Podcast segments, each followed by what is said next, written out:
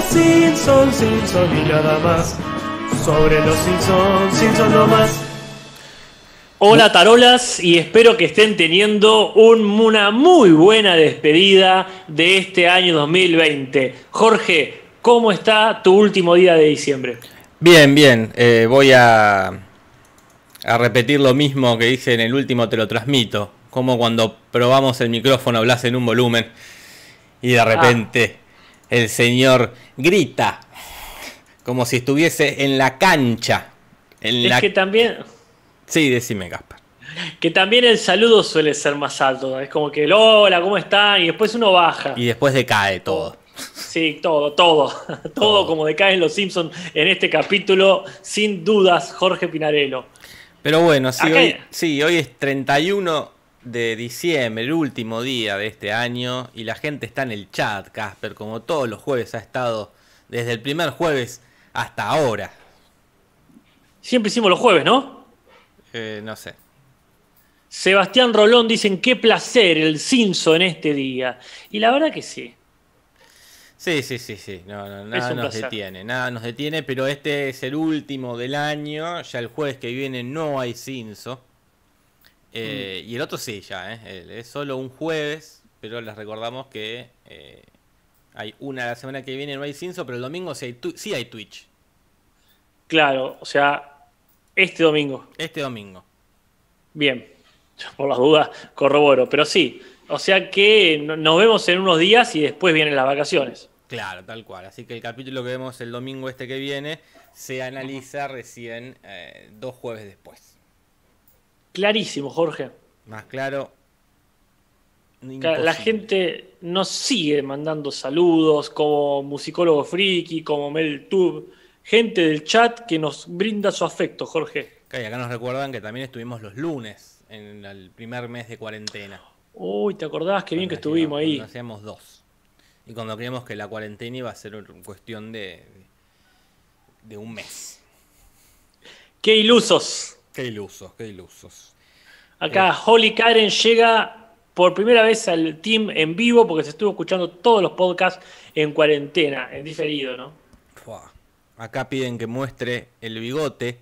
Ya lo, lo van a probar el domingo, cuando es el con cámara. Ahora no. Eh, ahora no. No sé si el bigote llega el domingo, porque estoy ahí como Ah. entre la duda entre que si me saco o no me lo saco. Pero ya, ya sacaste fotos. Ya en, en Ya- ya- internet ya hay historias. fotos. En internet hay historias, pero bueno, estoy en dudas y. ¿Vos qué decís? Yo digo que aguantes hasta el domingo. Que me deje el bigote hasta el domingo. Hasta el domingo. Dejátelo dos o tres días, quiero decir. Jugalo, disfrutalo un poco y después sí, sacátelo. Yo, mirá, este, creo que como muchas otras cosas, Sí. eh, eh, el entusiasmo puede durar unos días y después o te acostumbras, que no va a pasar en tu caso para nada, pero después o te acostumbras y te lo dejas o decís, bueno, ya fue cualquiera. Yo Claro. los bigotes los he soportado eh, solo por obligación, Claro, sí. como sí, en la yo- película esta de la historia del oculto. Claro. Tuve sí, dos sí. semanas con bigote, pero yo no hubiese estado más de dos días con bigote. Claro, yo me acuerdo cuando hice una obra del teatro hace mucho tiempo, también me tuve que dejar el bigote. Y fue por fuerza mayor, porque no, no, no sentía que quedara bien. Hay que tener una cara muy particular para usar solo bigote. Sí, es cierto, pero yo creo que es una cuestión de personalidad. Puede ser también, puede ser. Más allá de la cara, que sí coincido que no cualquiera puede, como todo, pero hay una cuestión, mira, Jorge, eh, es una personalidad el bigote. Y obviamente hay diferentes tipos de bigote, Sí, sí, más pero vale. ninguno de los tipos de bigote coincide con mi personalidad. Mira, yo no sé, yo capaz que tendría que probar alguno, pero me acuerdo hace poco, creo que había salido una foto de Ricky Martin que se había dejado el bigote y a Ricky Martin le quedaba espléndido. Pero, Jorge, ¿qué no le queda bien a ese hombre? Entonces, Ese, claro, pues, se- deja la ceja unida y está todo bien igual. claro, digo, Así cualquiera, Jorge, mirá los ejemplos me está tirando. Y Claro, pero bueno, hay que tener la cara que tiene Ricky Martin, ¿no? Para que, para que te quede bien el bigote. Mm, sí, sí, pero no, a mí me, me- me da una, una sensación de pusilánime, así de, de cosa patética, mi, mi cara con bigote. No, no. Para Y, nada. Como dice acá Parman, puede quedar muy. Muy de milico también, muy de facho. Sí, pero el bigote, viste, como que te puede quedar de una cosa como de otra. Puede ser un ícono gay, o puede ser alto facho, puede ser un hindú, o puede ser este, un gaucho. Claro, es como claro. que el bigote, depende de tu cara y el tipo de bigote, puede ir para cualquier lado. Yo no, no le dejaría al bigote, ¿cómo sería? Un estigma tan, tan marcado. A ciertos tipos de bigote sí. Pero vos recordás siempre que el mismo bigote tenían Chaplin y Hitler. Tal cual, es verdad. El mismo, Lo así que, bueno. un, un gorro. Un bombín. un bombín. Sí, así que date cuenta. Bueno, Jorge, eh, hemos dado un poco de changüí, arrancamos un par de minutos antes. Yo estaría, vos lo sabés, ya lo hemos dicho, de barbas y bigotes estaría hablando toda la vida, un podcast aparte. Sí, sí, se podría hacer un podcast especialmente del tema, pero bueno, este no es el caso. El caso es que vamos a hablar de los Simpson, Casper. Tal cual. En todo caso, hablaremos de bigotes mucho cuando sea el capítulo ese que le dicen a, a Flanders que está obligado a cortar, a afeitarse el bigote. Lindo capítulo, según lo recuerdo. Sí, sí, sí, veremos cuántos faltan. No me acuerdo ya bien de qué temporada es. No, ni lo sé, Jorge, no lo sé, ni sé si lo quiero saber. Mira, yo te comento que en los comentarios de Sí. la semana pasada tenemos algo, así que clavate la cortina Bien. que está justificada.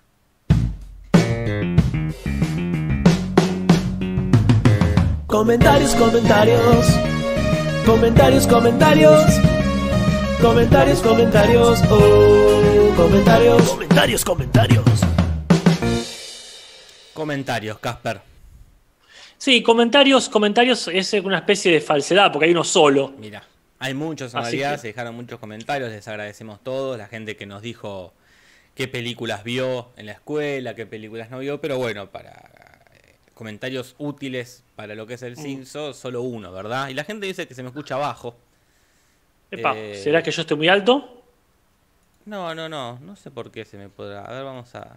Eh, Jorge se escucha como una radio AM, dice Jimena Lucero. Qué impresión. Qué impresión. Es por el bigote. Qué No sé cómo. a ver, ¿qué será?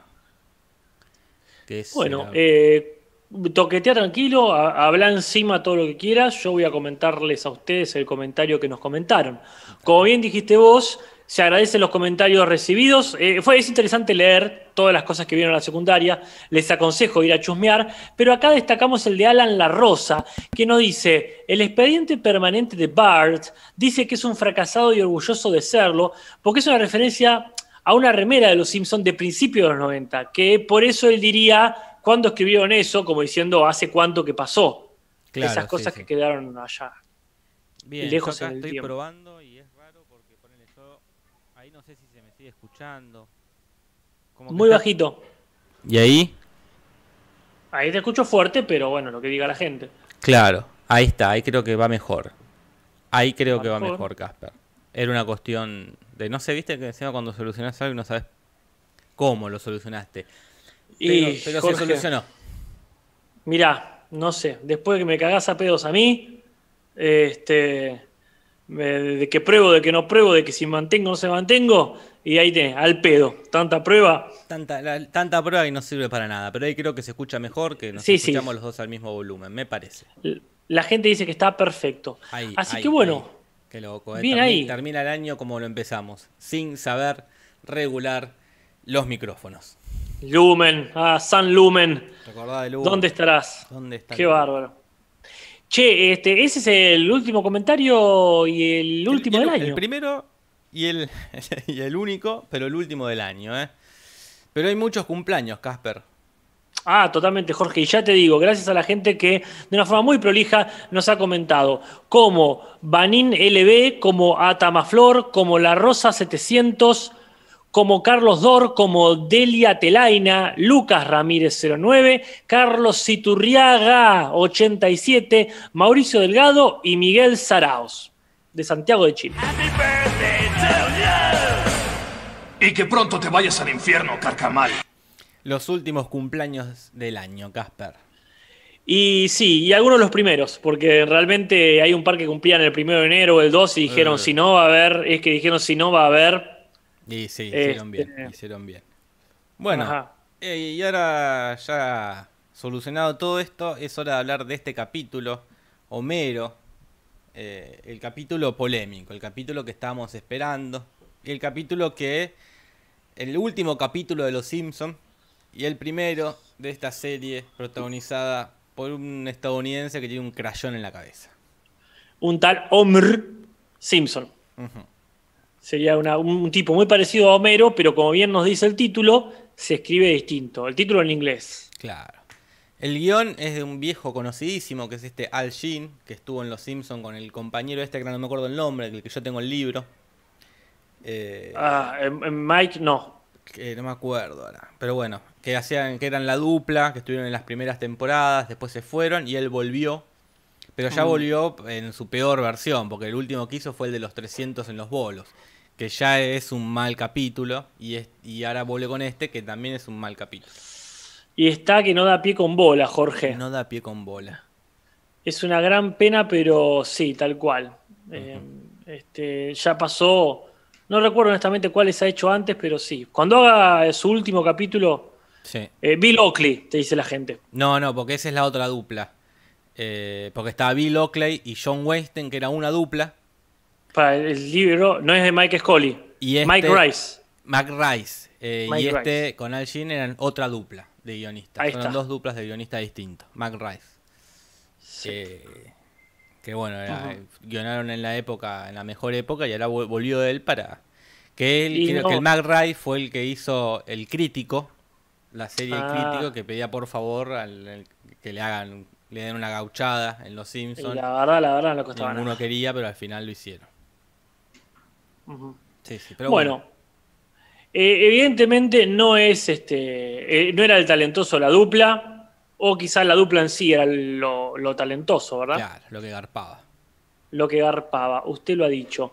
Y después, bueno, tenemos este el director, este Mike B. Anderson, que también estuvo dirigiendo el patético capítulo de los bolos, el de Hello Gutter, Hello Father. Así que ya creo que no hay, no hay mucho para discutir. Estamos este, en la debacle. Y yo, Jorge, mira, lo lamento en el alma. Estamos en la debacle, pero hay gente que opina distinto, pero ya lo veremos después. Hay gente que eh, que cree que quizás sea el mejor momento de Los Simpsons, pero ya se hablará en la sección curiosidades. Vamos, tal cual. El pizarrón dice algo que nos sorprendió por su poder de previsión, que es este chiste de las cadenas de TV no han muerto, que es una frase que se sostiene y se sostiene desde que se inventó la Internet y cada vez es más cierta, pero también hay siempre gente que la sigue sosteniendo. El todavía sirve, todavía sirve. Sí, ¿No es sí. cierto? Claro, pero mira, fíjate que ahora en la TV pública van a volver a pasar eh, todo por dos pesos. ¿Viste qué loco? Será la, la- Sí, eso va a ser eh, el tema de charla con mi padre hoy en la mesa de, del 31. Entonces, bueno, la tele se va a empezar a sostener eh, por sus propios, por los viejos programas. De hecho, ayer estaba viendo Bendita, la- Mm. que es un programa de archivo que hacen informes. Hicieron un informe de Bendita. Eh, Ah, pero no- sin, acu- sin acusarlo, no es que dijeron, y ahora vamos. Sería como que en el informe que estaban haciendo aparecieron cosas de Bendita y es claro, ya está, se está comiendo su propia cola la tele. Ah. Mira. Iba a pasar más tarde o temprano. Cuando la internet haga eso va a ser muy, muy triste. Y en el sofá, hablando ya casi de referencias, hay unos tubos de los cuales va cayendo la familia, y entre ellos cae Fry, que claramente es una referencia a Futurama, la serie esta que está dando vueltas por ahí. Sí, sí, sí, sí. Que, que había empezado hace muy poco, así que le quieren hacer publicidad también. Y bueno, y arrancan las referencias desde el título. Este Homer, pero sin la, sin la E. Y es una referencia ya al título a una película que se llama Charlie. Que también se escribía el título con la R dada vuelta. Mm. Que es una película del 68 que está basada en un, en un cuento en una, o en una novela. Y trata de un tipo que es medio lento, medio lerdo, me- medio fronterizo, que eh, se somete a una intervención quirúrgica para ser más inteligente. Y lo logra, lo es. Eh, nota de color y tiene que competir con una rata en algunos ejercicios. Digo porque eso va a evidenciar más la referencia en el futuro. claro. Eh, así que también la trama estaría basado en este y la película termina como medio parecido también, de que el tipo vuelve a ser lo que era antes. No porque se arrepienta, sino porque el efecto no duraba para siempre. No es un crayón lo que tiene, no, no, no, hay crayón de por medio. No, no, él era así y le hicieron una, una operación para que sea eh, más inteligente. No es, que te- no es que era inteligente y tenía algo que lo bloqueaba, como le pasó a Homero, que de repente nos enteramos que era súper dotado. Eh, armaba cubos Rubik sin mirarlos. Y un crayón en la cabeza lo vuelve lo que es. Ah. Pero esto no arranca con el crayón, salvo de una forma indirecta, porque sí arranca con dibujos. Es decir, van a una conferencia de animaciones. Y vamos a ver un montón de referencias, Jorge, a diferentes producciones animadas. Como por ejemplo The Iron Giant, o sea, el gigante de hierro. Una muy bella película, Jorge. No sé si la viste. No la vi, Casper. Te la es muy linda, te la recontra recomiendo. Este, qué bueno, es una película del 99 que tiene eh, dentro de la producción y dirección a uno de los antiguos Simpsonitos. Claro. Este, no sé, este Brad Beard creo que es, Claro. que claro. es- debuta como director, entonces bueno, le hacen la gauchada donde Sí, sí. pueden, le meten el gigante. Después otra referencia hay de animación es esta David y Goliat, esta serie infantil luterana que está hecha a base de, como de stop motion, que es lo que ven ahí, que, hace la bomba para destruir la organización familiar, no sé qué es lo que dice. Eh, que bueno, sí, es una serie religiosa, pura y exclusivamente para bajar línea en cuestiones de la familia, los valores, que respeta a tu papá, respeta a tu mamá, respeta al ejército. Eh, y lo que quiere destruir en este capítulo específico, que la parodia es que el loco se volvió un, como un extremista eh, religioso, que quiere poner una bomba en la Planet Parenthood, que es una organización yankee que se encarga de eh, ofrecer servicios para la salud reproductiva, la educación sexual, el aborto, entre otras cosas. Por eso la quiere Mata destruir. bebés. Claro. Mata bebés. Por esto este luterano quiere meter una bomba ahí y liquidar a todos. Bueno, suerte con eso. Y después vemos otras, por ejemplo, ahí de fondo vemos un stand que tiene un gato autobús. Y yo no sé vos, Jorge, pero una gran parte de la humanidad, si decís gato autobús, es una referencia directa a mi vecino Totoro, una película de animación japonesa del 88, este, escrita y dirigida por el señor Hasao Miyazaki, este, y por supuesto producida por Studio Ghibli, que es donde suele trabajar. Claro. Eh, y hablando de referencias, también está una, se ve un pequeño submarino amarillo, que sería una referencia a la película animada del 68, que está basada en la canción de los Beatles. Pero la sorpresa que nos llevamos con Casper eh, es que los Beatles no hacen las voces de ellos mismos, sino de otro con otro, hay otros actores. Mira, según la información que yo fui viendo, este, los- ellos aparecen solamente cerca del final. Me gustaría que alguien me confirme a ciencia cierta. Quiero un Ned Flanders, un fanático de los Beatles, que me corrobore si he vivido engañado o si he, he sido engañado recién ahora. No sé, Hemos sido engañados por alguien. Alguien nos engañó. Pero bueno, eh, dentro de otras referencias también están los Veggie Tales, que son una, una serie animada del 93. Curiosamente también era religiosa, cristiana, y eh, quería revalorizar los valores de Dios, la patria, la familia, los vegetales. Eh, Eh. Pero bueno, se ven ahí de fondo que están dibujaditos. Acá la gente dice que confirma los Beatles y Lizard Queen aprovecha y dice, guaca, la sabías que tampoco escribían sus canciones.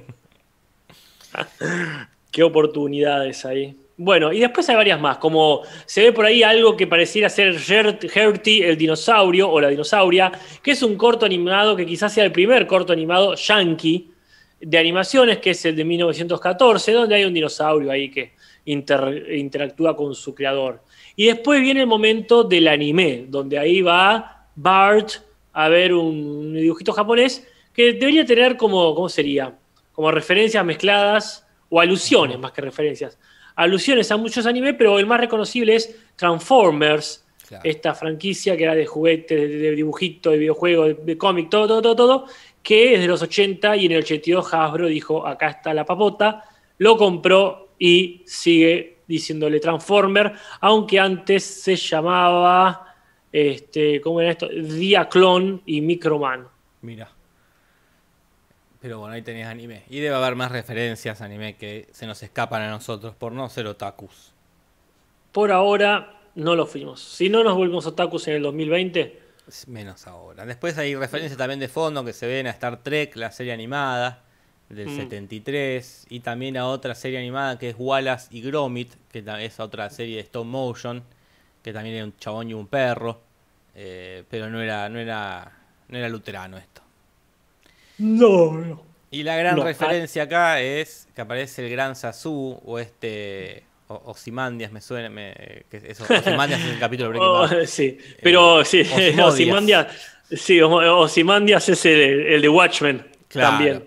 Pero no, este... El Alejandro Magno. Sí, pero acá este la referencia directa a quién es. Es el duendecito este que aparece en los picapiedras. Eh, que también se lo adjudica a este momento de los picapiedras. Eh, donde han saltado el tiburón, ¿no? Esta frase que dice cuando decayeron. Y en Los Simpsons, bueno, ya veremos, eh, ya esto había sido predicho. Mirá, cuando lleguemos a las curiosidades, nos vamos a atajar, porque se nos va a caer el ojete, Jorge. Y después hay más referencias indirectas, en este caso, a las creaciones de Hanna y Barbera. Porque se ve un viejo eh, actor de doblaje que hizo las voces de varios personajes que claramente son similares a, este estilo de Hanna Barbera, ¿no? Como Maguila Gorila y todo lo demás. Claro, y el chiste acá que el profesor Frink dice, destaca, que puede ser la copia, la voz del, de Charlie, eh, Charlie Lewis en el profesor Chiflado, es porque ah. Hanna Barbera, los actores de voces de Hanna Barbera hacían mucho eso, en basarse en personas de verdad para hacer las voces de, los personajes, ¿no? Como por ejemplo, Huckleberry Hank, la voz está basada en este Andy Griffith, que es esta... Claro, es exactamente e, esa serie. Y la voz del oso yogi estaba basada en Art Kearney, que es este el actor de la serie Los Honeymooners, que ya hablamos en el podcast, los recién casados, como dicen en Los mm. Simpsons. Eh, y así cada personaje tiene como su, su referencia en la voz, ¿verdad? Que los Simpsons también tienen algunos. El profesor Frink está basado en el profesor Chiflado. Me acuerdo que Gorgory también estaba basado en, en eh. algún otro actor, pero ahora no me acuerdo. Cuando hablamos del profesor, el profesor Chiclado, el profesor Chiflado, recuerda que estamos hablando del original, la película del 63, con Jerry Lewis. Claro, no la No el profesor Chiflado, la de Murphy está muy bien, pero a eso decimos. Sí, sí, sí. Y después los personajitos que se ven ahí, que están ahí como, la, ¿cómo se llama? Las maquetas, eh, no sé qué son. También tienen ciertas referencias a personajes de verdad. Uno que se ve una especie de lince vestido de policía está basado en Bunkers, que también es un lince policía, pero más chiquito y más flaquito, que es un personaje del 93 de Disney. Mm. Y después hay uno parecido ahí al gato Félix, que, es este personaje de 1919. Y el otro oh. que está, que es una especie de un toro, eh, no, ahí ya no sabría qué decirte. Ni idea. Ni idea. Salvo que si alguien lo sabe, que lo comente. ¿Y sabes cuándo lo leemos, Jorge? El año que viene, Casper. Eh. Terrible. Bueno, la cuestión es así. Hay un momento donde eh, Homero y Marge se van aparte, parece que lo dejaron a los pibes, y se fueron a ver un dibujito clásico de Tommy Daly, eh, cuyo título había referencia De aquí a la eternidad, una película yankee del 53. Es que se está basada en una novela. Claro, en realidad es la escena esta que se están besando y llega la ola. Este, es, una que también se ve en Shrek, poner la parodia, en Los Simpsons también, una vez que está Homero con Marge. Y acá, bueno, están ahí chapando a Tommy Daly y le llega una ola. Eh, y esa es una referencia a esa película, pero no es la única referencia en ese capítulo de Tommy Daly, Casper. No, para nada. Hay otra que, que tiene que ver con los puchos, ¿no? Claro, no con, lo, no con el clan pucho, sino con los cigarrillos, porque termina y hace Tommy Daly hace una publicidad a los cigarrillos Laramie. Y esa es una referencia a los cigarrillos Winston, una marca de cigarrillos de la década del 50 que hacía publicidad en los picapiedras. Muy fuerte. Está la escenita, está en YouTube, si la buscan, si ponen de Flintstone, Winston Cigarette, que es en un momento Pedro y Pablo se ponen a formar un pucho y le hacen publicidad, lo cual es raro, ya que haya publicidad de cigarrillos, que es algo que ya no existe, pero en un programa orientado, dedicado para niños. Sí, es, otra época. bueno, es, la, prehistoria, es entendible. Han pasado miles de años. Ah, tal cual. Este, pero vos lo mencionás y a mí me deja, no me deja de sorprender cómo fue posible que deje de haber publicidad de cigarrillos. ¿En qué sentido? ¿Cómo fue posible? Que, hay, hay intereses, hay intereses muy fuertes de dinero ahí. Y así todo ganó la salud. Y viste, cada, siempre, cada tanto gana la salud. Muy bien. Me Cada parece. Bueno, este, y ahí viene el momento, digamos, el disparador del capítulo, cuando Homero conoce la, eh, el sistema de, ¿cómo, cómo es? Eh, de animación De captura de movimiento sería. de Capture Motion, Claro. que este, le hacen poner ahí, ponerle la voz y el cuerpo a un perro, más o menos como hizo con Pucci, pero ahora también le pone el cuerpo, y empieza a cantar una hermosa canción que es Cuando tuve, te mantuve, canción que vamos a ver nuevamente en Los Simpsons más adelante, luego la va a cantar el abuelo. Porque es una canción tradicional mexicana, la canta todo el mundo, como Pedro Infante, a veces aparece con otro nombre, pero en inglés en realidad era otra, por supuesto, no estaban cantando algo mexicano. No, no, no. Por, lamentablemente no. Estaban cantando The Tip Pop Song, Casper. Una canción vieja, una canción yankee de 1939, Casper, hace un montón de años. Y la compuso un tal George Harold.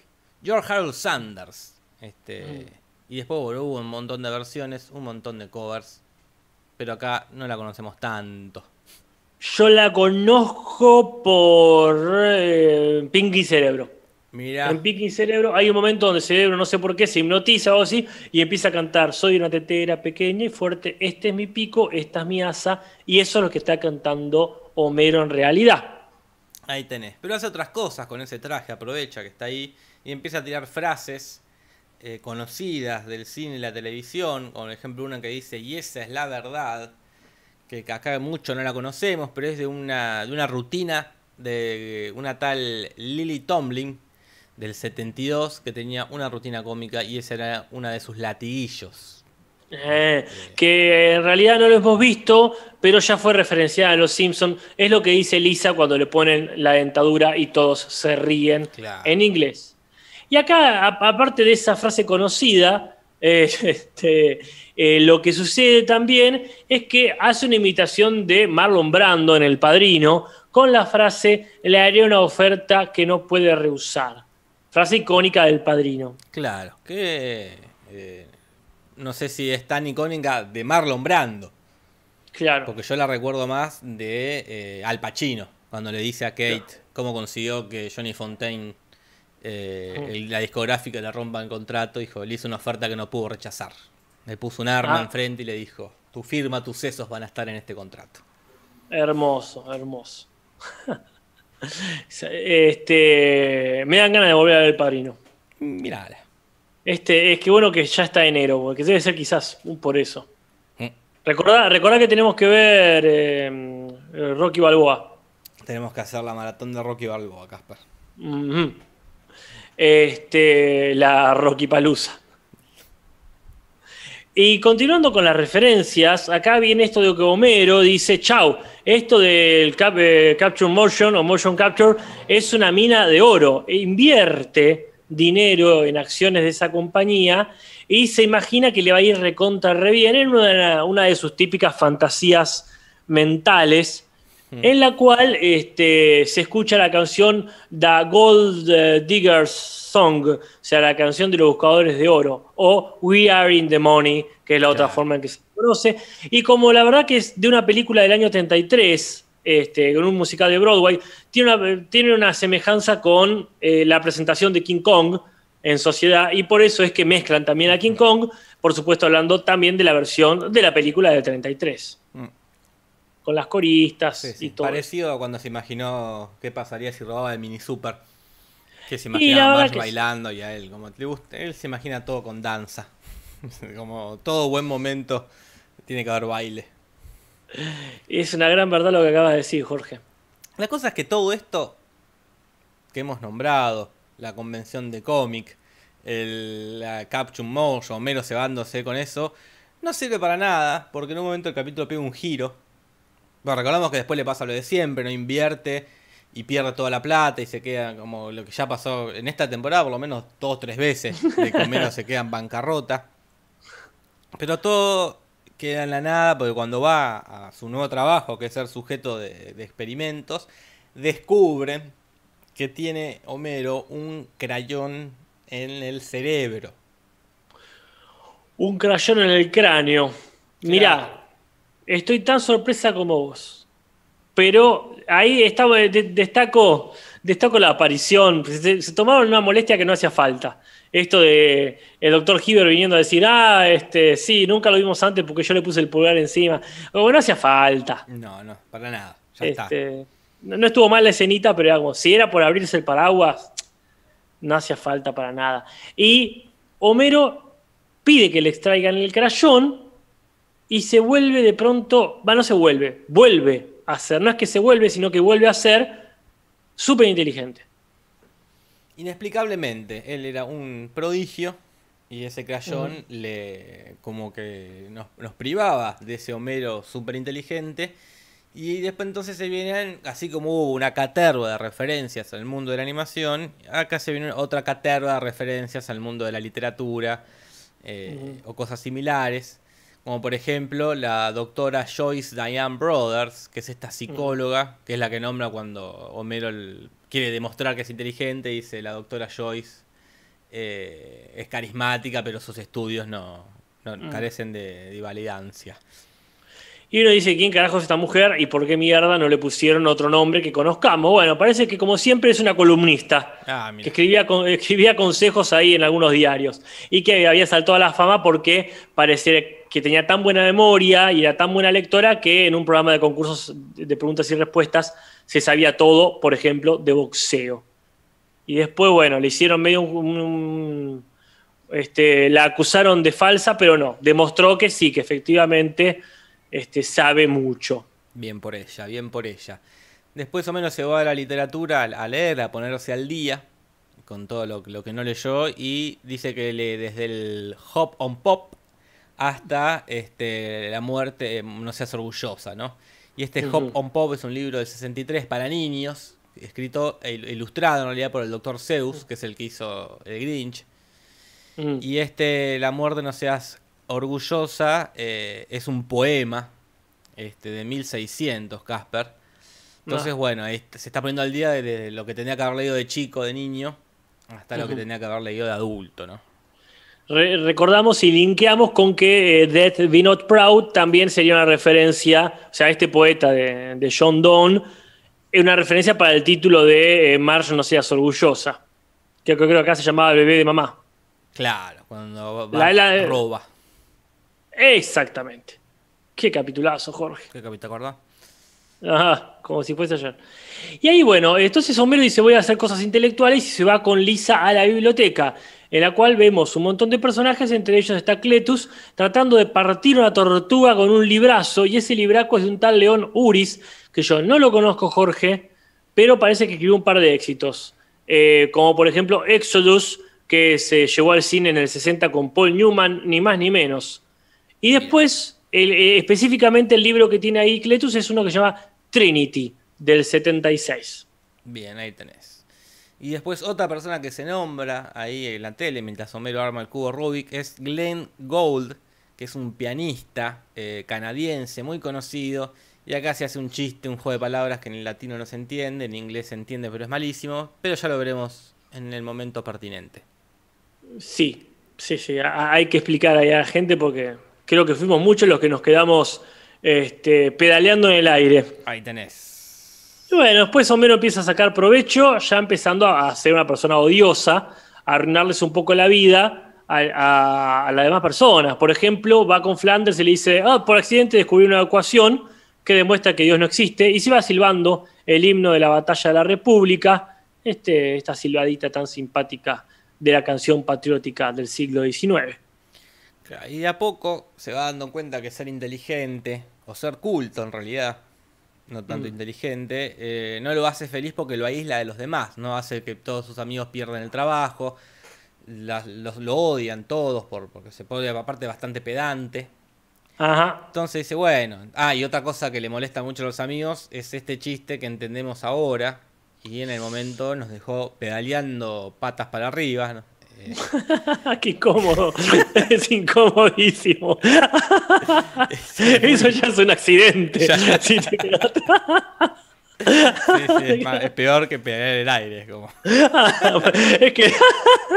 es que Son dos momentos. Cuando vos te pegaste el accidente, que te quedaste pegado en el aire y te caes. Y caes Y- eh, y estás pedaleando patas para arriba. Bueno, así, así quedamos nosotros con este chiste que lo entendemos ahora. Que es cuando dice, yo era más feliz, dice Moe, cuando eh, pensaba que. Cuando no sabía que la dama Edna era un hombre. Entonces uno que no conoce a quién es Dama Edna, entendió inmediatamente, ¿eh? Edna Krabappel. Entonces, como decimos, que Edna Krabappel es un, es un hombre, es una chica Es, es trans. una mujer trans. ¿Qué pasa acá con Edna?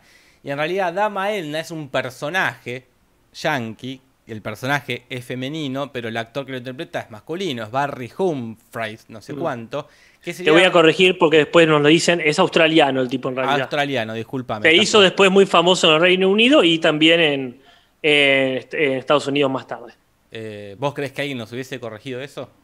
Mira, Jorge, con la gana que tiene la gente de corregir, ahora que estamos todos al pedo porque es de vacaciones, este, no, es que después se entera, se entera el actor y lo dice, muchacho. Sí, muchacho, soy australiano. Pero bueno, eh, la cosa es que sería una especie.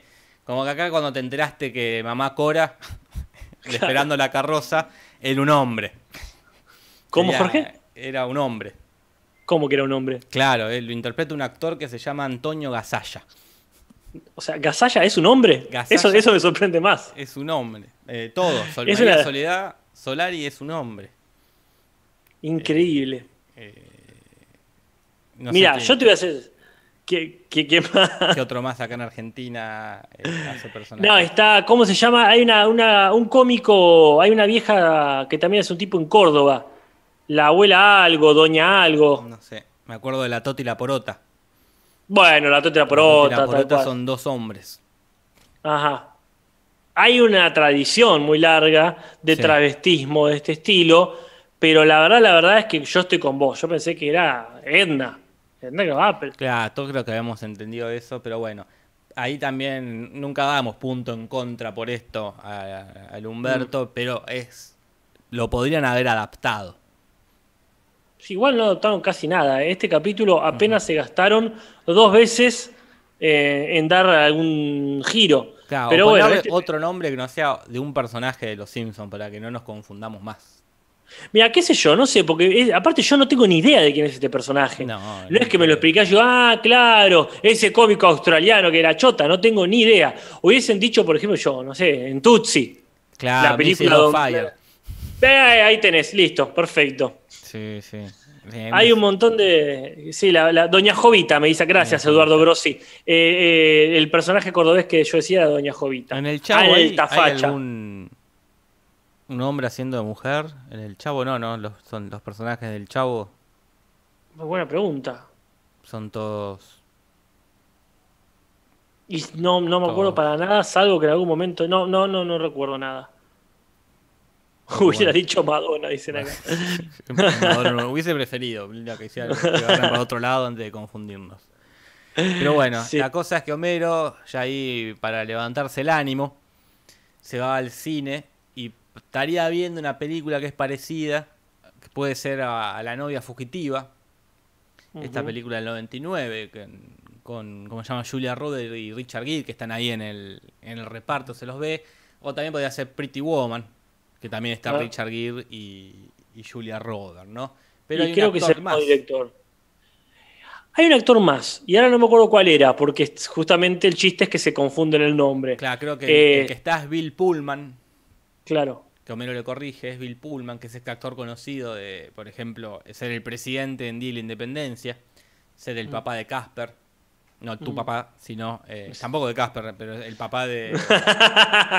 es el papá de la película Casper. eh, la piba, ¿cómo se llama? De Cristina Ricci. Eh, Claro. que tampoco es el papá de Cristina Ricci, es el papá del Ah, personaje. es el papá del personaje, sí. Pero es muy confuso. Es muy confuso el actor este, tiene razón la gente. Es muy confuso. Pero bueno, la característica que, eh, más interesante de Bill Pullman es que es anósmico, como yo. Mirá, tiene- eh, ¿ya se conectaron en, en algún foro de internet de claro, Tenemos anósmicos? que hacer un grupo, pero hay un grupo, yo estoy en un grupo en Facebook de anósmicos, pero de Argentina nada más. Bueno, Este- interesante ahí. Bueno, el- mando un saludo para Nico Robinification, que lo está pidiendo hace rato, así que Muy bien. vaya para allá ese saludo. En realidad era Pullman, pero se lo confundían con Bill Paxton, que es este actor recientemente fallecido y seguramente debemos decir prematuramente fallecido, en 2017, en 2017 murió, que es ese que estuvo en Apolo 13, en Titanic, haciendo del buscatesoros ahí del, bar, del barco hundido, y en Twister, que creo que es donde es el protagonista, ¿verdad? Sí, sí. Es un actor muy de ahí de. ¿Cómo se llama? Estos de reparto. Como el que Y de hecho se ganó. eh, claro, siempre está ahí medio como acompañando. Ajá. Y en Titanic tiene el, personaje más aburrido, que es el, Eh. el que escucha y llega a la cuenta. El que escucha la historia. Ni siquiera él. No hace falta él. Podría estar la vieja hablando sola y es lo mismo. Está- claro, es, es un espectador como uno. Claro. Sí, de hecho se, se ganó el premio del sindicato de actores de, de allá de Yanquilandia a mejor actor de reparto. Que a mí me parece genial, ¿eh? Este, yo, si yo iba a ser un reconocido actor de reparto, muero feliz. Sí, sí, sí. Eh, El tema es que para mí murió muy joven y podría haber tenido, como el viejo de. Como el viejo de la película esta de la que dirige Vigo Mortensen. ah, el sí, sí, el de Alien. El- Claro, que este, ahí pela tremenda actuación, viste que la vejez te da. Y, Aparte pero- sos de los que sobreviven, Para si mí, tenés más chance. que de reparto es estos. Es lamentable que son. Eh, ¿Cómo se llama? Eh, Vincent Donofrio, Paul Giamatti. Los que ni siquiera son, son grosos, pero ni siquiera son de reparto. Son los. No, Son protagonistas a veces de películas que nadie ve. O secundarios de películas de Adam Sandler o de La Roca, donde no se aprecian. es que son, son, ese es lo que, esos son actores de prestigio. Sabemos que son buenos, pero no son ni tan buenos como para hacer su propia gran obra, ni, este, eh, ni tan desconocidos como para ser extras. Están ahí, en una especie de limbo. Es que para mí son re grosos. Es como, como Christopher Walken. Como que, eh, que- que podrían protagonizar. Todos juntos tendrían que hacer una película de eso. De, Mm. eh. Vengándose, vengándose de los más conocidos. Christopher Walken tuvo algo bueno, que es que como medio se especializó en cuestiones de horror. Claro. Entonces él garpa con esta onda, este, por lo menos tiene como... No pasa desapercibido por una cuestión de género. El género terror, quiero decir. ¿no? Sí, sí. Pero va. Este, y para ir terminando ya, hablando de actores, no sé por qué, en una referencia que es pésima y que encima ni siquiera tradujeron, creo que vos habías hecho una muy buena traslación. Este, entra Homero después de ver esa película y que le peguen un palazo en la cabeza literal por adelantar el final, por deducirlo, ni siquiera por haberlo visto, se va de vuelta a que le, le- lo vuelvan a hacer estúpido. Y dice, soy un Spalding Gray en un mundo de Rick Dees. Y uno dice, ¿de qué carajo está hablando Jorge? La concha de tu madre. habla bien, habla bien, Homero. Parece que son dos actores muy distintos, ¿no es cierto? Claro, parece que este eh, Rick eh, es un actor de comedia muy conocido, pero una- un, un humor más tonto, más populacho, más. Claro. Y el Spalding Gray es eh, también un, un actor más intelectual, más como más snob, más, eh, más cheto, con un humor más sofisticado, ¿no? Más sofisticado. que podrían haberlo adaptado, no costaba nada. Creo que podrían haber dicho en un mundo de Eddie Murphy, soy un Mm. Woody Allen. Como Mirá. algo más que, que entendamos acá en Latinoamérica, porque dejar Spalding Gray y Rick Osmond, la verdad, que nos deja fuera, como ya nos habían dejado fuera en el capítulo de Ed- en el chiste de Edna, como ya nos habíamos quedado fuera en un montón de chistes que ya ni adaptan. No, no, no. no son malos en original, pero Claro. encima. Porque aparte tienen. bueno, no, no, ya lo hemos dicho muchas veces. Esto de mencionar gente ahí random es terrible. Terrible. Este, la verdad, la verdad, eh, muy decepcionado. Y así encima terminan las referencias. Sí, sí, Que sí. por lo menos fueron muchas. Sí, sí, sí. Bastante son las 8 menos 20. Quedan muy pocas horas de este año. eh, pero no se relajen, porque empieza otro. Eh, pero bueno, vamos con las curiosidades, Casper, ¿querés? Vale, vale. Curiosidades en el Simpson. En el Como dijimos al principio, a nosotros mucho no nos gusta este capítulo. A la gente en el chat tampoco. Quizás a una generación entera de fanáticos de los Simpsons tampoco. Pero a la gente de los semi le encantó.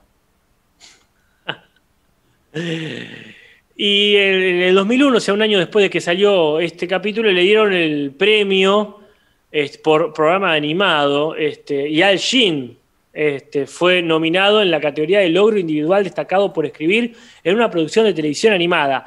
Larguísimo. Yo creo que ya ni los ven, Jorge, los Es que capítulos. ya darle un premio a este capítulo es porque o fue un año muy malo.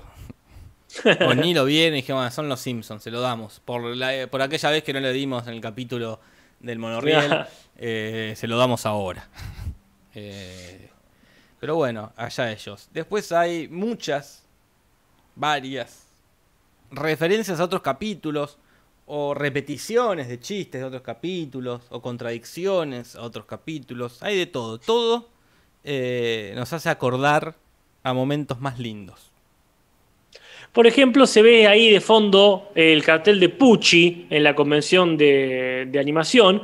Y uno recuerda, ¿te acordás cuando hacían todo un capítulo para bardear a la animación? Hmm. Eh, más específicamente al doblaje de la animación. Pero bueno, otras épocas. No sé por qué hay algo de Lance Murdoch, que es este, que, que no era un dibujo animado, salvo que en la vida real es un dibujo animado. Sí, sí. Que es este, ¿cómo se llama? Retador del peligro, este Claro. Daredevil. Claro. Que yo no, no, no sé honestamente por dónde viene el chiste ahí. Pero después están los, los duendes, estos, los duendecitos felices. Claro. Que hace rato que no aparecen. Hace mucho que no aparecen. Y también Hombre Radioactivo. Pero sí, bueno, como- y como dijiste, ya le han dedicado capítulos a bardear la animación. Incluso se repite exactamente un chiste, que es Bart diciendo las animaciones no tienen por qué tener sentido. Y ahí es donde aparece el duende este, el eh, Ozymandias, eh, que ya se hizo el chiste, eh, exactamente el mismo chiste, las animaciones no tienen por qué tener sentido y pasa Homero caminando por atrás a pesar de que ya estaba en el sillón. Como ya ni siquiera es una referencia, ni siquiera es una recurrencia, es Y- y eh, repetir el chiste. Y tampoco lo que tiene Jorge de vuelta es que no es sutil. Volvemos a lo mismo. Antes era Homero pasando por el fondo. Claro. Listo. Si lo viste, lo viste, no lo viste, no lo viste. Y ahora es plim, aparece un bicharraco para hablarles a los pibes. Vuelvo a decirlo. Entiendo que haya gente que le guste. Todos necesitamos algo más burdo en algún momento. Eso no está mal. Pero este programa se caracterizaba por ser más sutil. Y, pero si hacen esto y se ganan un premio, dicen, bueno, lo seguimos haciendo. Claramente Y ya vamos a. eh, es, es lo que garpa. Eh, dentro de otras eh, cosas que se repiten, tenemos a Barney trabajando como sujeto de pruebas. Eh, la otra vez eh, se lo vio que tenía rapada, rapada la nuca y con unos cables. Acá directamente tiene orejas en el pecho. como para- Otra vez, de nuevo. Lo acabo- Y ahí- Esta idea de, bueno, si les parecía sutil lo de los cables en la cabeza, directamente le ponemos una malformación. Eh, Pero que aparte lo recalcan. Claro, encima, sí, sí, sí. Porque dice, uy, tenés oreja, eh, no molestan fuerte cerca de la oreja, como dijeron en el chat este, hace un rato, guionado por Pacho y Pablo. Claro, sí, sí, con todo respeto a Pacho y Pablo, ¿eh? Con Pero todo sí, respeto, sí. insisto, ahí tenés, ellos, si de pronto ellos empezaran a hacer chistes sutiles, yo también le diría, eh, muchachos, ¿qué estamos haciendo? Tal cual. Hagan Eh. otra cosa, Claro. o lo así. Va. Bueno, más repeticiones, Casper. Eh, bueno, y esto, esto es, es simpático. Nos reíamos el capítulo pasado, donde, como se quedaban encerrados en la escuela, Bart dice que se van a perder el capítulo donde Tommy y Dali finalmente se besan. Y acá está el capítulo. Es este blanco y negro, ¿verdad? Claro, se besan. En verdad me encanta porque seguramente en la publicidad del capítulo de Tommy y Dali lo vendían así. Como porque si ellos sabían, es porque decían, y ahora se besan. Yo no sé si ahí me, me- me- me- me llega la duda. ¿Era un capítulo nuevo donde se besaban, como, como se dice, como reversionando este, o iban a pasar el capítulo viejo? Y yo creo que iban a pasar este viejo, el capítulo Está de repetición. Interesante. Y bueno, hablando de repeticiones y todo lo demás, la gran predicción. En el capítulo, en el especial 138, se habló de este Osmodiar, que este marciano que solo Homero ve, inspirado en el gran Gazú de los Picapiedra. La única diferencia sería que acá también lo ven Bart y Lisa. Pero la verdad, la verdad es que yo no entiendo si es una casualidad, si no se dieron cuenta o si realmente dijeron, bueno, ya fue. Estamos pidiendo auxilio de una forma encubierta Claro, sí, sí, porque en el capítulo, en el especial, eh, es el de, ¿cómo se llama? Que dirige Troy McClure, que dicen cómo se sostienen los Simpsons este, tantas temporadas. Y dicen, bueno, lo que va a venir y hace como chistes de cómo se puede encaquecer una serie, que es con muchas bodas. Eh, se imaginan a Bar, pero en trillizos. Y después hacen este chiste de que aparece el fantasma burlándose de los picapiedras. Pero acá, bueno, ya la segunda vez que aparece, porque recordamos que aparece con, con Rafa. Eh, que aparece uno similar. Eh, eh, no es lo mismo, no es lo mismo. lo mismo, pero aparece, acabó de aparecer y quizás vuelva a aparecer más adelante. Dale, ojalá. Pues ya también está eso. Si van a agarrar por ese camino, agarren por ese camino, está todo bien. Pero háganlo bien, váyanse el carajo. Homero también tuvo malas inversiones. Recordemos cuando las acciones de la planta que las vendió y eran recaras y él las cambia por una cerveza. O hace no tanto, en ese pésimo capítulo que detesto, el de que Homero le debe a Patty Selma, hmm. cuando invierte en calabazas, pero no las vende a tiempo en Halloween. Después, dentro de las contradicciones, ya se había explicado el motivo de la estupidez de Homero. El que más nos había convencido y más idiotea era el gen Simpson, eh, mm. que lo demuestran que solo en los varones, pero las mujeres Simpson son inteligentes. Pero también se hablaba por, por haber, que era idiota por haberse sometido a experimentos eh, del, así científicos, que la venga el líquido, por ejemplo. Eh, sí, pero a mí, a mí me gusta cuando pasa eso como un chiste que no es canon. Lo de venga el líquido es un momento re lindo, pero uno entiende que Homero no es, primero, tan estúpido. Claro. Este, como en este capítulo y algunos alrededor. Y por sobre todo que es tan tonto como puede ser un ciudadano común, específicamente yankee, de cierto nivel socioeconómico que le da tanta comodidad y tan poco estímulo, estímulo cultural que se vuelve bastante tonto. Nada más. Es, o sea, a mí me gustan, Jorge, cuando uno dice, yo también hago esa estupidez, solamente que no a ese nivel. Por ejemplo, eh, cuando Homero escribe Simpsons en el cartel del aeropuerto, yo te hago el gesto para vos, y le dice, no, tenés que poner el nombre de la otra persona, lo borra y vuelve a poner Simpson, y lo hace dos o tres veces. Y está bien, a uno también le puede pasar eso, ese momento de distracción. Nada más que acá, caricaturizado. Cuando llegamos a este nivel, donde entra por la ventana, es cuando ya decimos, bueno, acá hay, hay otro, hay otra, ahí sí, tenés que justificarlo con un crayón en la cabeza. Sí, sí, sí. Pero bueno. Y después tenemos lo que hablamos la otra vez, esto de que era como cuando le sacan el crayón, decíamos, de repente adquiere información, conocimiento, porque sabía la capital de Dakota del Norte. Que vos tenías tu teoría, Casper, ¿querés repetirla? No, no, no, decíla vos, porque yo ya hablé mucho. Bueno, tu teoría de que la información estaba ahí, y al sacar el crayón eh, se liberó, entró a la zona de, no sé, del consciente.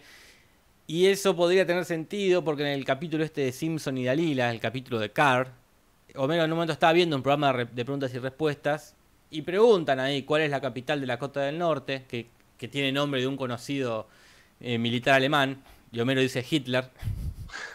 Eh, y en realidad, y Pat y Selma que están ahí contestan y dice Bismarck. Y suponemos que ahí le quedó la información a Homero, trabada por el crayón y se liberó recién ahora. Como si fuese algo sólido que estaba trabado. Claro, tal como si fuese tuviese tapado un caño. Pero bueno, linda metáfora. Y después, este, en Bartelamante, todo, eh, em, estaba viendo el programa este de David y Goliat, pero dice que lo dejó de ver porque un perro que habla le parece blasfemo. Claro, y ahora ahí lo, está viendo de nuevo, como que lo perdonó. Y para mí que pues se, volvió más interesante también el, programa, de pronto ahora hay violencia explícita. Bueno, esas fueron las curiosidades. Vamos con el mejor y peor momento de Simpson. Pero sí, Casper. Mejor y peor momento en el Simpson. Mejor y, peor momento. Yo, claro, yo como ya dije, este, mencioné hace un rato el de la entrada por la ventana. Para mí el mejor momento de este capítulo es ese. Porque ahí se asienta, se deja claro lo que puede llegar a pasar. De pronto puede pasar. A mí, es verdad, por, por una cuestión de incredulidad, de no poder creer lo que estaba viendo, honestamente me causó mucha gracia porque es posta, a esto hemos llegado. Pero bueno, si ese va a ser el nivel, prefiero que sea ese y que se vaya bien a la mierda todo, Jorge. Que arda. Que arda, si tiene que arder, que arda. Yo el, el momento que elegí malo es el de. Ah, bueno, perdón. Es el de David y Goliat, casualmente. Me causa mucha gracia que. Ah. En el dibujito infantil este, eh, que sean anarco-religiosos. Vamos a explotar cosas. Está bien. Y como peor momento, bueno, para mí el peor momento es eh, cuando Moe se, se revela como cirujano. Ahí era posta, muchachos, no tenían ganas de, de- de pensar eh, otra voz. No, no querían dibujar al. Ya, ya habían dibujado a Mo. Dije, bueno, ya está, no vamos a dibujar al Dr. Nick, que es quien debería La haber verdad. estado ahí. Honestamente, sí. O un personaje que hace poco, hace mucho que no aparece. Dice, bueno, ponele que. Bueno, Cletus apareció hace poquito. En el capítulo mismo. Pero, por eso. Pero ponele que hace mucho que no aparecía eh, Skinner. Ujú. Entonces decís, bueno, o el hombre abejorro, ahí está. El hombre abejorro hace mucho no aparece, bueno, dale, metelo. En fin, no, no me gustó para nada esa resolución. No, y yo elegí el peor momento cuando se va a hacer pis con el traje y se escucha todo. Como aparte que es muy forzado el chiste, muy pelotudo, es el chiste de la pistola desnuda. Eh, y, es, y es raro que una comedia referencia a otra comedia, como que no es, ya no es referencia, es robarle el chiste. Y por aparte son bastante cercanos, no es que tienen 30 años de diferencia. Claro. Que estaba hablando de 10 años como mucho, Sí, sí, así que bueno. menos. Eh, y esos son nuestros peores y mejores momentos, Casper. Avanzamos con el rating. Che, El rating de esta semana será más bajo que el de X-Files. ¿Qué onda, gente? ¿Cómo andan? ¿Todo bien? Saludos a Varano que hoy pasó a saludar. Dijo, obviamente está complicado porque está, estará cocinando para el año nuevo. Pero siempre presente en sus cortinas. en sus cortinas y separadores. El rating nos dio una sorpresa. Porque el Nielsen de esta semana para nosotros sigue siendo alto. De hecho, le ganó a X-Files con 10 puntos de rating. O sea, redondeó a una envidiable cifra de 10 puntos de rating. Toma. Y X-Files se queda con 8. Es decir, ya llegó a, a lo más bajo de ahí de, de- de esa calificación. Un 8 redondo. Y Leandro Coria, quien, quien es quien nos da esta información y a quien se lo agradecemos profundamente, agrega que el capítulo de X-Files de esa semana fue muy olvidable y solo llama la atención para ver al actor invitado, que es un joven Michael Bowen, conocido por ser el tío Jack, el líder de la banda nazi en Breaking Bad. Así que ahí tenés. Muy bien. ¿Traducimos? Traducimos ya para ir terminando, Casper. Traducciones, ¿qué va a pasar de Tim Humberto original? Traducciones, ¿qué va a pasar en el Simpson? Traducciones, Casper. ¿Qué va a pasar? Bueno, para empezar dijimos el título, que acá le pusieron Homero, pero la idea es que le falta una letra, que tenga una vuelta. Se perdió lamentablemente, pero bueno, arranca el partido. Eh, Bart ve estos animes y dice, de pelos, son japonesas, que el de pelos sería en realidad cool, y no dice japonesa, dice Japanimation, como una versión rara de la palabra anime, que yo no entiendo si no la conocían o la estaban parodiando. Claro, pero bueno. Está todo bien. Eh, Ah, sí. Otra cosa que no se adaptó es esto del Planet Parenthood, que, que el tipito este de David Coral dice planeación familiar. Podrían haber como redondeado el chiste para que se entienda que, que es una organización, que es como... o- pero bueno, tampoco para punto. No, no, no. Paternidad planeada. Claro. Y después viene el que para mí sí es para punto, porque obviamente Humberto canta es punto. Cuando canta él, cuando tuve, te mantuve, y hoy que no te tengo, ni te tengo, ni te mantengo, en realidad era como dijimos, I am a little teapot. O sea que punto para mí, Jorge, yo no sé si me lo querés discutir. No, Casper, ya termina el año, no tengo ganas de discutir nada. Eh, otro cambio que no es para punto, pero estuvo muy bien, es cuando a Homero se le rompe la campana esa que compra con lo último que le queda. Dice maldito internet. Y en inglés dice maldito eBay. ¿Verdad? Que sería este, esta página, el mercado libre de allá.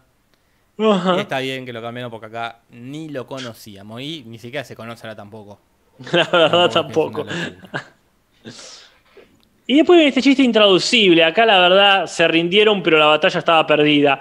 Cuando dice no es uter yo, es uter nos, y es útero en realidad. Claro. Porque en inglés sí es uterus, que termina con us, nosotros, no uter you. Pero bueno, intraducible. Intraducible. Casper después tiene la libroteca y el mañanana, que para demostrar que no es un idiota que no habla así, en inglés es libari y tomorrow. Eh, pero acá para mí es el punto para Humberto, uno por los dos, porque Sí. mañanana es muy gracioso. Y acá sí adaptaron, qué sé yo. Es que libroteca está muy bien, porque library no sé qué tanto lo dice, pero libroteca te lo puedes escuchar por ahí. Sí, sí, sí. sí. Sí, el puntito para casa, sin dudas. Pues hay algo que se perdió, que Lisa le dice a Homero, siempre quise tener un compañero de biblioteca, es verdad, pobre, debe estar re sola, pero en realidad dice, siempre quise que vos seas. No se pierde gran cosa, No. quizás se puede llegar a entender también, pero bueno, Ah. pequeño cambio. Después tenemos esto de el chiste este del pianista este Gould, que en inglés dice as good as good. Usan un juego de palabras entre good y good. Y en castellano dice, debo decir que es casi genial. Ni se toman la molestia, Casper, de, de traducir el chiste, que de por sí es malo, pero Eh. ni se ni, ni se molestaron. Y por hecho, es una pieza de Mozart que es hermosa, ponele.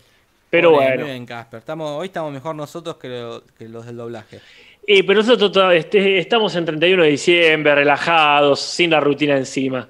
A ellos le estaba corriendo seguramente las responsabilidades. Y después viene todo este momento tan confuso, Jorge, que acá sí me parece que se viene un punto en contra, que es cuando Nelson le quiere hacer entrar a Homero en un chascarrillo, que es muy típico yankee, pero acá no lo conocemos, que es este de hacerte decir algo como si fueses un idiota. Ujú. ¿Qu- ¿Querés comentarnos qué- qué pasó? Sí, por supuesto, Casper, que, que- que quiero. Eh, está ahí dando la charla en la escuela, donde Skinner es, es una charla para que no te pongas cosas en la nariz. Y, y Nelson le pregunta, ¿qué es un imbécil? Entonces, eh, Homero le pregunta, siendo un imbécil, no tengo por qué saberlo, murmura algo. Nelson le dice que, y ahí Homero le dice, señores, con ustedes el imbécil. Queda rarísimo en español. Pero es que en Sí. inglés es, es diferente. No- la pregunta no es, ¿qué dice un imbécil? La Mm. pregunta es, un imbécil dice qué. Como para que vos digas, ¿qué? No es una pregunta, sino que es una afirmación lo que dice Nelson. Un imbécil dice qué. Vos decís qué, y Claro. sos un imbécil. Pero aparte falta otra cosa, ¿verdad, Casper? Que claro, así como Homero termina el chiste murmurando para que el otro pregunta qué, porque no entendió lo que dijo, en inglés Nelson lo, lo dice en voz baja. Vos lo podés decir en voz baja o murmurando, como que la otra persona esté forzada a decir qué. Y acá no hace ni una cosa ni otra, todo mezclado. Yo entiendo que es un chiste yankee, los mexicanos quizás no lo conocían, pero punto en contra.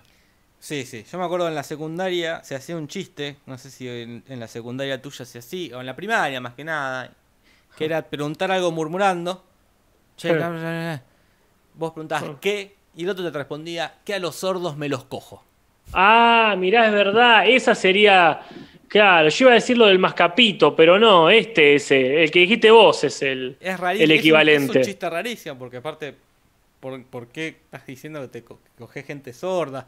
Es un chiste raro, raro. Es una, es una parafilia, una parafilia muy específica. que genera muchas preguntas. Decís, bueno, pará, charlemos, volés el morbo con la gente sorda, ¿por qué me lo estás diciendo? ¿Me querés coger?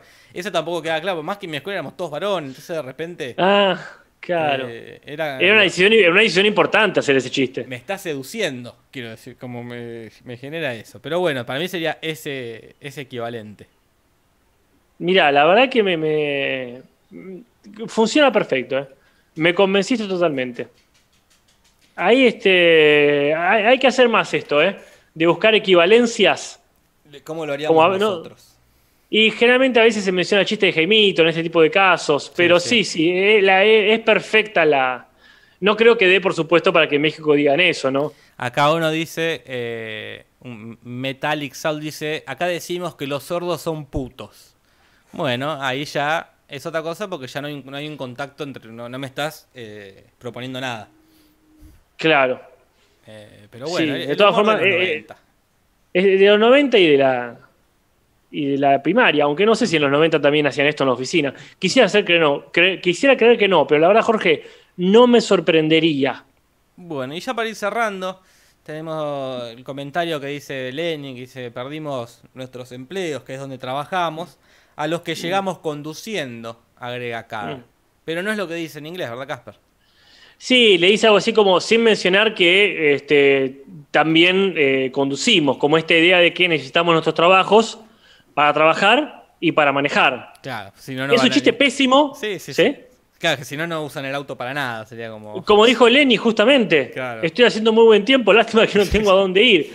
Eh, la verdad que el chiste era tan malo de todas formas que no importa. No, no, no, no.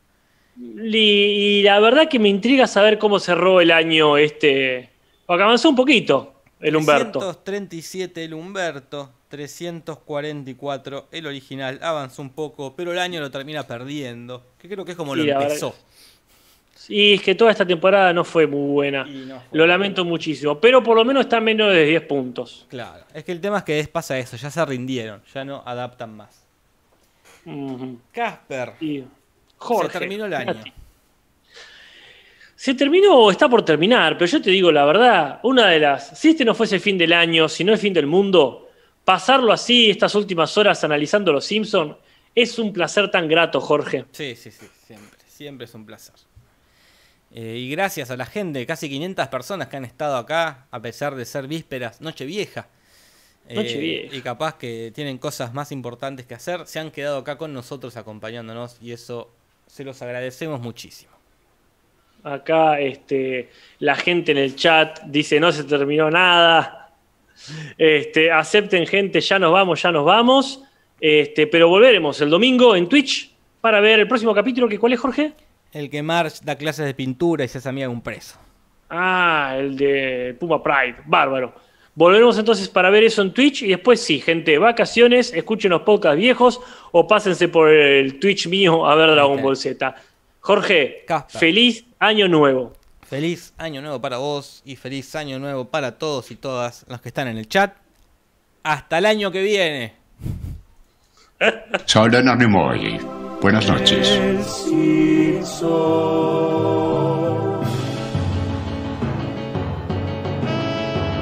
Podcast de los Simpsons, Simpson y nada más. Sobre los Simpsons, Simpson no más.